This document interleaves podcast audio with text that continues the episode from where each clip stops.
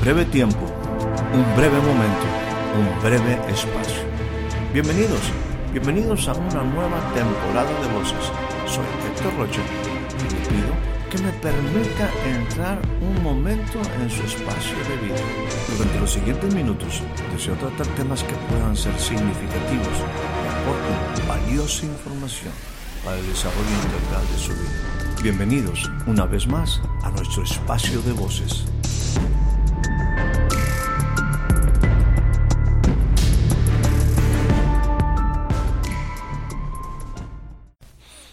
Recibe usted la más cordial bienvenida a este nuevo breve espacio de voces. El día de hoy estaremos considerando como una escritura inicial la que se encuentra en el Evangelio según San Lucas capítulo número 15 y estaremos leyendo a partir del versículo 28. Dice de esta manera. Entonces se enojó y no quería entrar. Salió por tanto su padre y le rogaba que entrase. Mas él, respondiendo, dijo al padre, He aquí, tantos años te sirvo, no habiéndote desobedecido jamás, y nunca me has dado ni un cabrito para gozarme con mis amigos. Pero cuando vino este tu hijo, que ha consumido tus bienes, has hecho matar para él el becerro gordo. Entonces le dijo, le dijo el padre, Hijo, tú siempre has estado conmigo y todas mis cosas son tuyas. Esta porción de la escritura que acabamos de leer es conocida como la parábola del hijo del hijo pródigo. Una parábola hemos repetido en ocasiones forma en que Jesús enseñaba. Llevaba como propósito en forma general el revelar los misterios del reino. Particularmente son historias que podemos memorizar en lugar de un gran cuento largo. La intención es descubrir cosas, principios que den fuerza, que sustenten la vida del creyente con elementos importantes, importantes a considerar como su enseñanza o la enseñanza básica para un discípulo. En esta parábola podemos encontrar múltiples enseñanzas. Podemos hablar de el corazón del padre, podemos hablar de la actitud del hijo menor. Lo que acabo de leer o lo que acabamos de traer es la reacción del hijo mayor ante el padre que había tomado la decisión de recibir, aceptar a su hijo. El hijo que se había ido, el hijo que también en algún momento el mismo padre se refirió como el hijo que estaba muerto. Permítame aquí centrarme, como le mencioné, básicamente en la relación de este hijo mayor con el padre y particularmente en la reacción que hay, en la reacción que existe por la decisión del padre de aceptar aquel hijo que se había retirado de su presencia. Una cuestión que, que es importante aquí marcar es el enojo de este hijo, el, el no querer entrar en ese tiempo en el cual el padre estaba regocijándose porque su hijo menor había vuelto al grado de que el padre tiene que salir, déjeme usar el término, quizás ante la actitud de ese hijo, él tiene que salir y dice que hasta le rogaban, le rogaban que entrase a esa gran fiesta que el padre había organizado para recibir a ese hijo que había estado alejado. Ante las palabras de ruego del padre, a ese hijo mayor, la respuesta del hijo es sumamente significativa. Dice, He aquí, tantos años te he servido.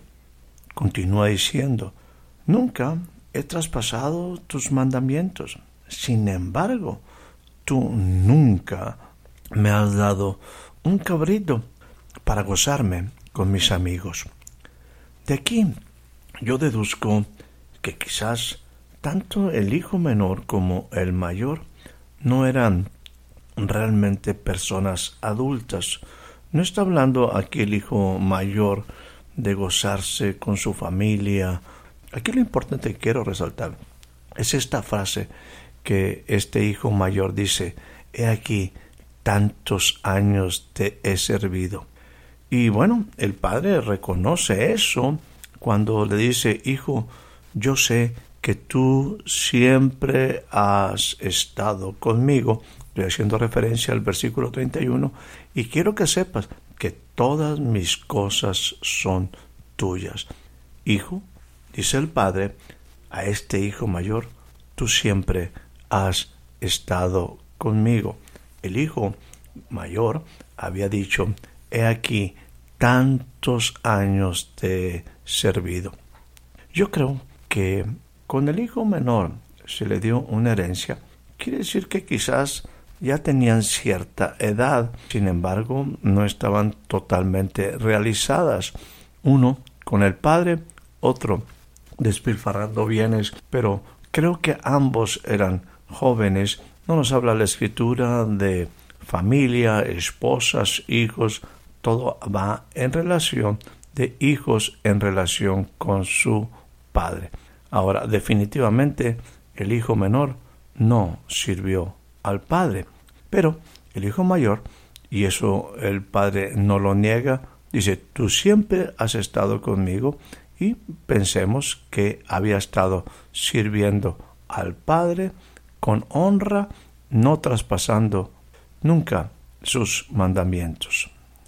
Aquí quisiera mencionar que el hijo mayor para mí tenía un problema. No conocía al padre. Particularmente puedo decir, conocer al padre implicaría conocer su corazón. Yo creo que el hijo, aunque tenía tantos años sirviéndole, aunque estaba cercano, nunca tuvo la capacidad de conocer el corazón del Padre hacia él ni hacia su hermano. El corazón del Padre es importante que tú y yo lo conozcamos. No solamente podemos vivir en una relación o habitar o estar en ese mismo lugar pensando que conocemos a la persona.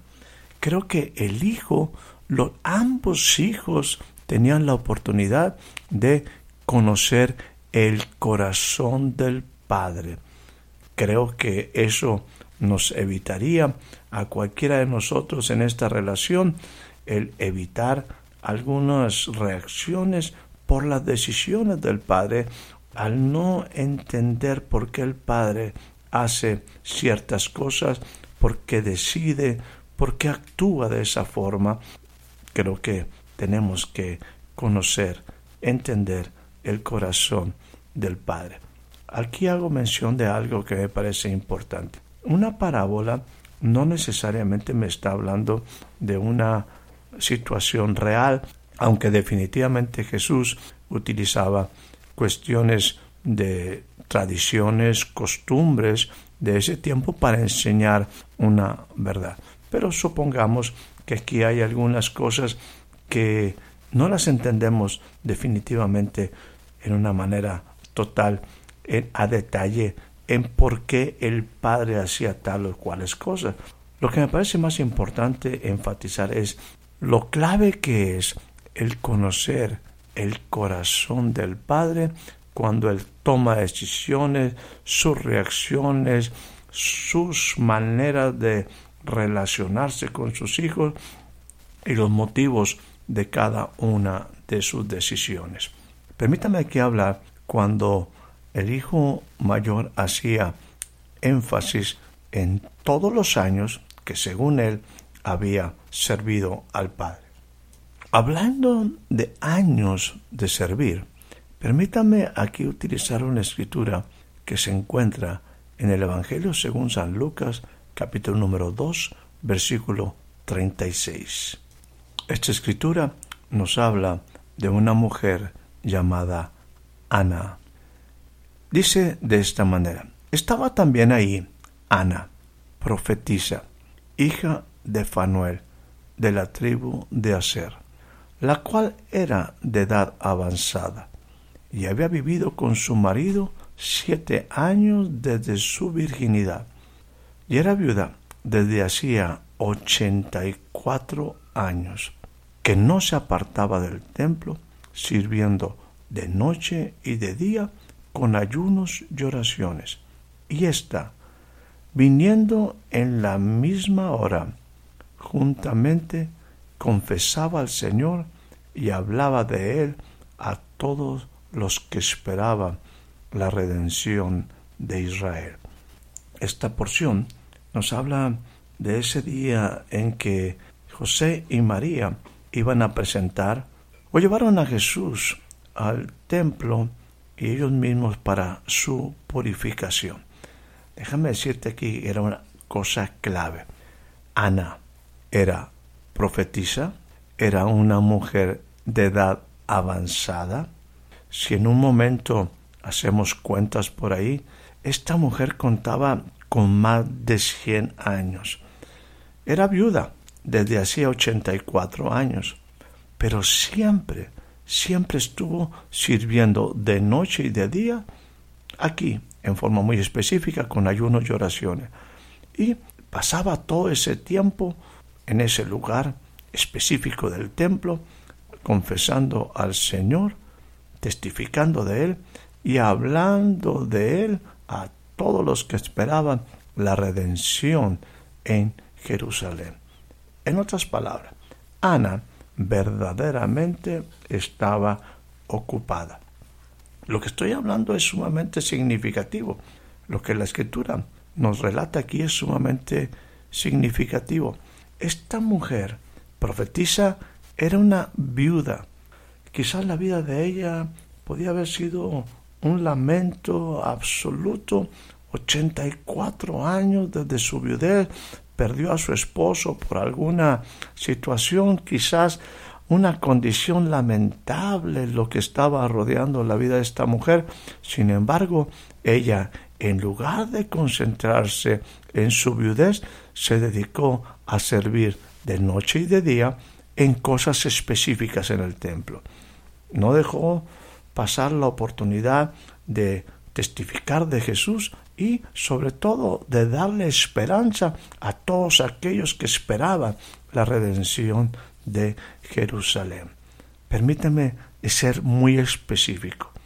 Esta mujer en verdad estaba dedicada todos los años de su vida a servir.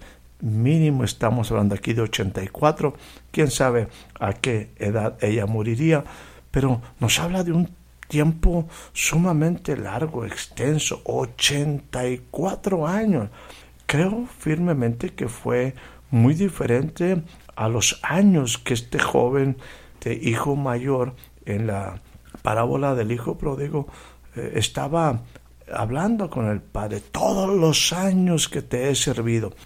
En la historia vemos que el padre jamás negó, al contrario, él dijo, yo sé que siempre has estado conmigo en este sentido, está reconociendo que el Hijo había servido. Ahora permítanme decir que en la edad que yo supongo que tenía ese hijo, hay una gran diferencia a los años que Ana sirvió, más de 84 años. Quizás para reflejar lo que Ana estaba viviendo, me gustaría utilizar para tratar de entender lo que Ana vivió en ese servicio al, al Señor, utilizar para poder ubicar esto, el Salmo 27, en su versículo número 4, el salmista dice lo siguiente, una cosa he demandado al Señor, esta buscaré, que esté yo en la casa del Señor todos los días de mi vida para contemplar la hermosura del Señor y para inquirir, meditar en su templo. El verbo inquirir es un verbo transitivo. Significa tratar de llegar al conocimiento de una cosa, especialmente a través de preguntas. Es aprender cuidadosamente, indagar, inquirir con meticulosidad. Eso fue quizás lo que motivó a Ana como al salmista a invertir tanto tiempo en el templo. Permítanme utilizar aquí el templo como un sinónimo de estar en la presencia de Dios para descubrir algo, descubrir algo. ¿Qué es lo que Ana descubrió de tal manera que invirtió 84 años? ¿Qué es lo que pretendía Ana en su vida conocer de tal manera que invirtió más de 84 años? Bueno, quisiera aquí dejar algunos pensamientos para ti y para mí en esa búsqueda de Ana. Número uno, conocer en verdad el corazón del Padre. Es importante que nosotros conozcamos el corazón del Padre. Conocer al Padre implica conocer su corazón, el por qué, el por qué actúa de tal forma, el por qué no toma decisiones de otra manera, el por qué se muestra como se muestra, el por qué abre sus brazos, el por qué permite ciertas cosas, el por qué habla como habla. Es importante invertir nuestra vida en conocer el corazón del Padre. Número dos, estar en la presencia del Padre implica descubrir la razón de mi vida, descubrir lo maravilloso que es vivir. Es un regalo. La vida es un precioso regalo que el Padre nos da. Bueno, estar cerca del Padre me ayudará a descubrir la razón de mi vida. No solamente eso. Cuando yo conozco al Padre, es conocer por quién y para quién vivimos o hacemos las cosas. El conocer a quién estoy sirviendo, para quién vivo o hago las cosas. Es entender, como punto número cuatro sería entender el propósito, un llamado de mi vida, no solamente a descubrir cómo consumir días en vida, sino entender hasta una razón para dedicar nuestra vida hasta la muerte. Y creo firmemente que el salmista ubica bastante bien estos puntos. Una cosa he demandado al Señor. Esta yo buscaré, que esté yo en la casa del Señor que esté yo en esa presencia del Señor todos los días de mi vida. Motivación, contemplar la hermosura del Señor, conocer el corazón del Padre, conocer al Padre y también para estar en ese tiempo de llegar al conocimiento de una cosa en forma profunda, poder preguntar y que Él me conteste, aprender cuidadosamente de Él lo que es verdaderamente la vida. El hijo, el hijo había estado mucho tiempo con el padre, pero no sabía, no conoció el padre, no conoció el corazón del padre, hasta se molesta con alguna decisión del padre. El otro abandona al padre. Ana encontró una razón para vivir y para invertir 84 años. Conocer al Padre, descubrir la razón por la cual vivimos, conocer por quién y para quién vivimos y hacemos todas las cosas y entender que hay un llamado en mi vida, un porqué para morir, no solo para vivir. En algún momento mencioné que el templo era un sinónimo de su presencia. ¿Dónde tú vas a encontrar la razón de tu existencia? Te diré, en su presencia, más allá de un lugar físico, en su presencia, tú encontrarás la razón de tu vida y conocerás la hermosura del Padre. Que tengas una excelente noche, una excelente tarde, un excelente día. Espero haya disfrutado de este breve espacio de voces. Soy Héctor Rocha. Hasta la próxima.